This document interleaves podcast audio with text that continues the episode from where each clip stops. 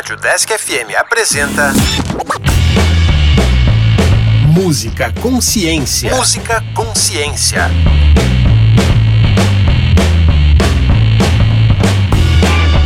Olá, eu sou o André. Eu sou a Luana. E este é o Música Consciência, um programa que traz um pouco da história e aborda a ciência presente nos instrumentos musicais. Caso você tenha sugestões de instrumentos musicais ou de músicas para ouvir, envie um e-mail para o deskconsciência@gmail.com. E hoje não iremos falar de um instrumento. Ué, mas o programa não é sobre instrumentos? É sim, Luana, mas hoje iremos falar sobre a teoria musical, uma forma de se aprofundar, classificar, analisar e compreender a música. Ah, verdade. Mas esse é um tema muito amplo. Prevejo um programa cheio de informação. Que tal começarmos pelo compasso? Boa ideia.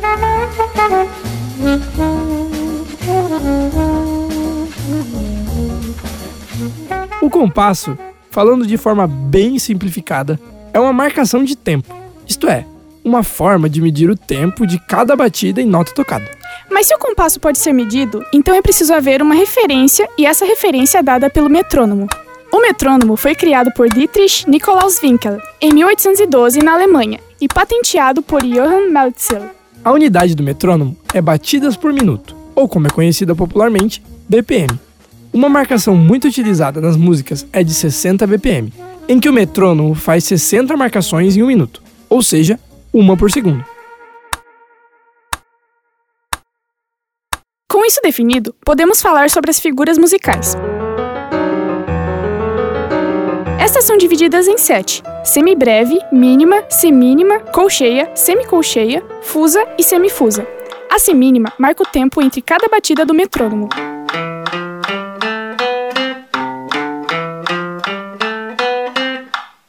A semínima tem a metade do tempo da mínima.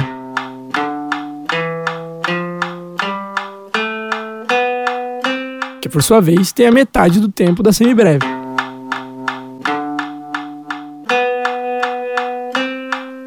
A colcheia é metade da semínima. A semicolcheia é metade da colcheia. A fusa é metade da semicolcheia. E a semifusa é metade da fusa. Essas figuras musicais são numeradas como 1, 2, 4, 8, 16, 32 e 64. Tal numeração é muito importante, pois com ela se escreve o compasso para cada música. Por exemplo, se entre cada batida do metrônomo tiverem quatro semínimas, disse que o compasso dessa música é 4x4, que, aliás, é o mais comum entre as músicas populares. Se tiverem três semibreves em cada intervalo, dizemos que é uma música 3x1. E com isso pode-se ter inúmeros compassos diferentes. Inclusive, existem pessoas que usam a sequência de Fibonacci e o número pi no compasso de músicas. Ouça aí.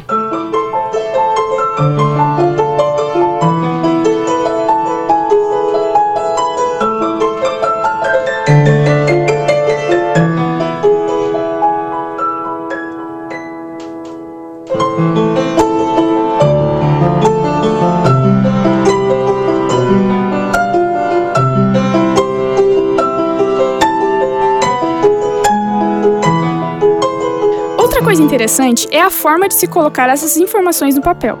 A forma mais conhecida em todo mundo é a partitura. Você já deve ter visto. São cinco linhas paralelas e um monte de bolinhas. A partitura mostra as notas, o número de batidas por minuto e o compasso da música. Também existem as tablaturas, que em vez de mostrar as notas, mostram onde se deve colocar os dedos no instrumento. Há também as cifras, que usam de letras para representar as notas musicais ou acordes.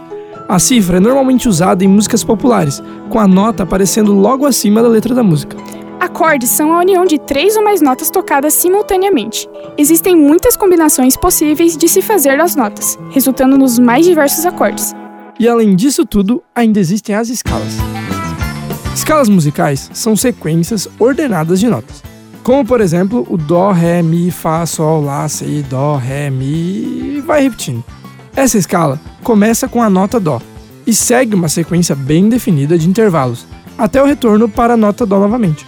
Tem ainda o intervalo, que, como o nome sugere, é a distância entre uma coisa e outra. Nesse caso, a distância entre tons e semitons. Já que estamos falando tanto de teoria musical, não acha que caberia falar um pouco de quem pode comandar isso tudo? Boa ideia, Luana.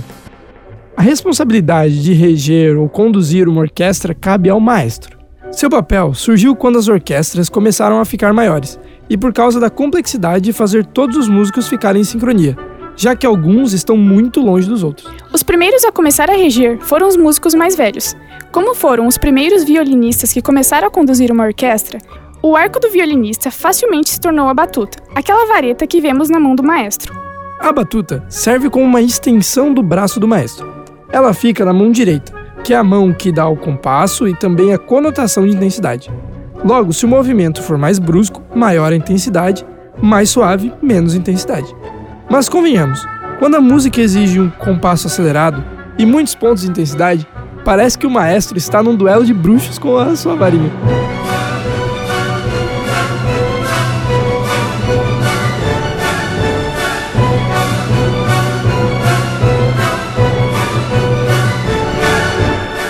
Nossa, que legal, André. A mão esquerda do maestro tem o papel de dar a pulsação mais acentuada na música e apontar o próximo que irá entrar na canção. É importante lembrar que ambas as mãos têm função de apontamento, ou seja, dizer quem ou qual grupo irá tocar os instrumentos. Os maestros precisam entender muito de teoria musical e conhecer muito bem cada um dos instrumentos da orquestra. Não basta só o conhecimento da teoria musical, é preciso também muita dedicação para se tornar um bom maestro. Só que quando o tema é música, parece que algumas pessoas nasceram para isso, certo, Lana? Exatamente. Segundo pesquisadores da Universidade de York, no Canadá, algumas pessoas nascem com uma tendência de desenvolver o que é conhecido como ouvido absoluto. Os estudos mostram que, mesmo com anos de estudo de música, muitos não conseguem ter ouvido absoluto e outras já demonstram tal habilidade desde muito cedo. Mas explica aí pra gente, André, o que é o ouvido absoluto? O ouvido absoluto é uma habilidade de distinguir e identificar cada frequência que está sendo gerada. Alguém com ouvido absoluto pode identificar a nota musical gerada por um ventilador girando, uma campainha, um alarme ou uma palma. Além disso, podem reproduzir com perfeição qualquer nota apenas ouvindo-a uma vez. Se a pessoa já ouviu alguma vez um Lá sustenido, ela poderá reproduzi-lo com perfeição sempre que for preciso. Grandes nomes da música nacional e mundial tinham ou têm ouvido absoluto, como Beethoven, Mozart, Frank Sinatra, Ray Charles, Ella Fitzgerald, Julie Andrews, Jimi Hendrix, Michael Jackson, Freddie Mercury, George Michael, Mariah Carey, Luciano Pavarotti, Stevie Wonder, Maria Callas, João Gilberto, Hermeto Pascoal e muitos outros. Mas como já dissemos, ainda não existe uma unanimidade entre os pesquisadores sobre qual a origem de tal habilidade. O que se sabe é que essa habilidade só pode ser desenvolvida até os 8 anos de idade. Caso contrário, não há mais como. Algo interessante sobre o ouvido absoluto é que algumas pessoas veem isso como uma espécie de maldição. Elas não conseguem apreciar uma música da mesma forma que pessoas normais, só ouvem as notas isoladamente. É como você olhar para um quadro e não ver uma figura, mas apenas ficar identificando as cores presentes. O que falamos no programa de hoje é apenas a ponta de um grande iceberg que é a teoria musical. Para quem gosta dessa área, há muito mais para se estudar. E para quem está ingressando agora no meio musical, é fortemente aconselhável que se estude teoria musical. Mas que tal irmos de música, André? Boa ideia! Todas as músicas que você já ouviu com trilha neste programa possuem compassos tidos como esquisitos. 7x4, 5x16, 5x4 e por aí vai. Teve até compassos fracionários e irracionais. Vamos continuar nesse ritmo e começamos com a banda Dream Theater e a canção The Dance of Eternity, de 1999. O compasso é alterado mais de 100 vezes ao longo da música. Uma das bandas pioneiras em alternar compassos ao longo de suas canções é a King Crimson. Vamos ouvir Discipline, música de 1981 em que as guitarras se alternam entre compassos de 13 por 8 e 14 por 8, mas formam uma bela melodia e se encontram perfeitamente ao final da canção. Fique com essas músicas, obrigado pela audiência e até a próxima.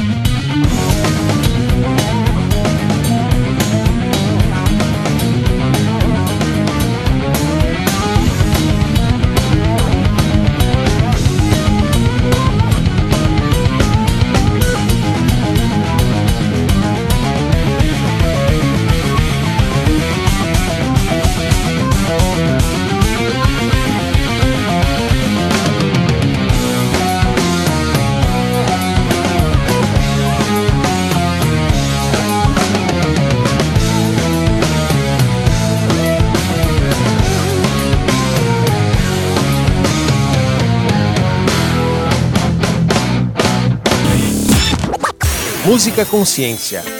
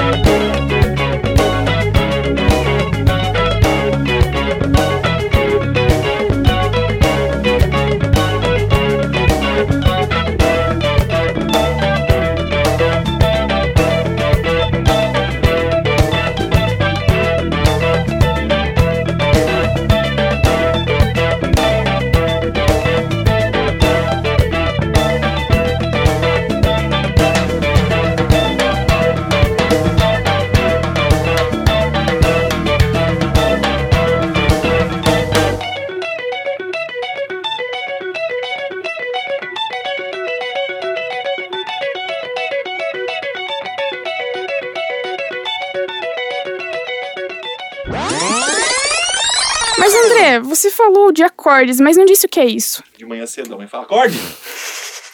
Nossa, que Que legal, Zorak. Ai, meu Deus. Como é que se chama a- coisa que o maestro gaúcho usa? Não sei. É a batuta. Vai. E tem aqui o baterista. que é o- O baterista usa a baqueta. Fica cada vez pior. Nossa, que legal, Alex.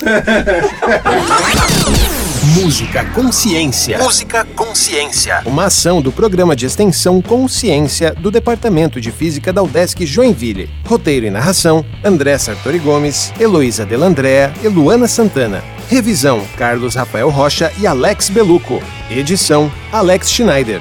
Caso você tenha sugestões de instrumentos musicais ou de músicas para ouvir, envie um e-mail para o.